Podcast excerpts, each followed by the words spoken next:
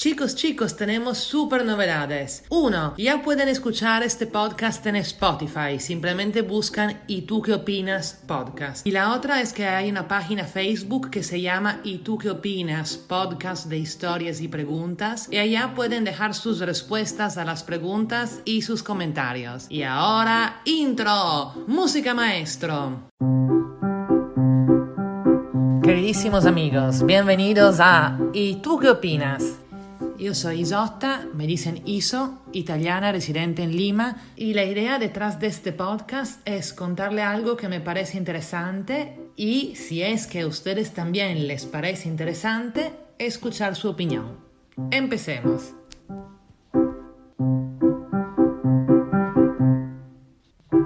Esta es una historia de inflexibilidad. La historia de un hombre que tuvo una vida interesante, demostrando sin embargo un apego a sus costumbres sobre el que no sé qué pensar. A ver ustedes qué opinan.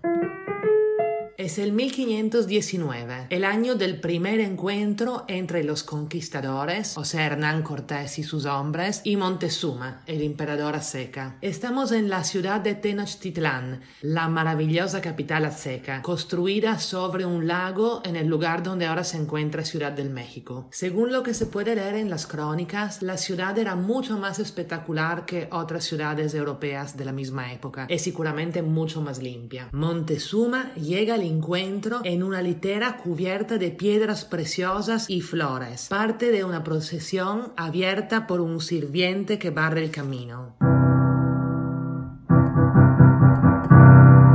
¿Es usted? ¿Usted es Montezuma? pregunta Cortés. Sí, yo soy él, contesta el emperador. Ahora, este diálogo lo traducí yo de un libro donde lo leí en inglés. No sé si fue exactamente así. De hecho, Cortés no tenía acento italiano. Sin embargo, ¿en qué idioma fue la conversación? ¿Quién la tradujo? No sé por qué yo me la había imaginado tipo en gestos y gruñidos. Pero no fue así. Había un intérprete. Mejor dicho, había dos. Resulta que que Cortés hablaba en español a un tal Jerónimo del Aguilar, quien hablaba castellano y maya, y una tal Malinche, una mujer indígena que hablaba maya y nahuatl, el idioma de los azteca, comunicaba todo a Montezuma. Ya se pueden imaginar lo complicado que era eso y las incomprensiones que hubo. Pero no es esta la historia que les quiero contar. Volvemos a los intérpretes. Esta Melinche era una mujer noble azteca que de joven fue raptada por los mayas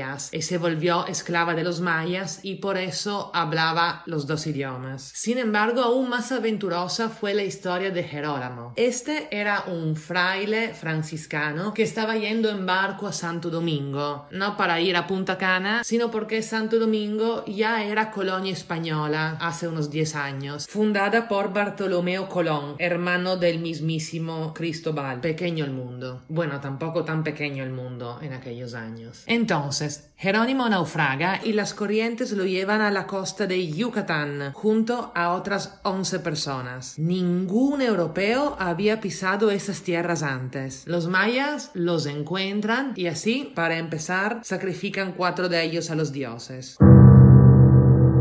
Los otros mueren por enfermedades y abusos. Solo se salvan Jerónimo y otro compañero. Este otro compañero adopta la cultura local, se casa con una princesa y se vuelve un gran jefe maya. En vez Jerónimo permanece inflexible, fiel a sus culturas y a sus votos, incluso el de castidad, con gran sorpresa de los mayas. Cuando ocho años después le llega la noticia de la llegada de otros blancos barbudos, corre a encontrarlos y, entusiasta, los acompaña a conquistar el México. Y así llega a ser el intérprete del famoso encuentro. Pregunta, ¿quién quisieran ser ustedes? ¿El compañero que se casa con la princesa o Jerónimo?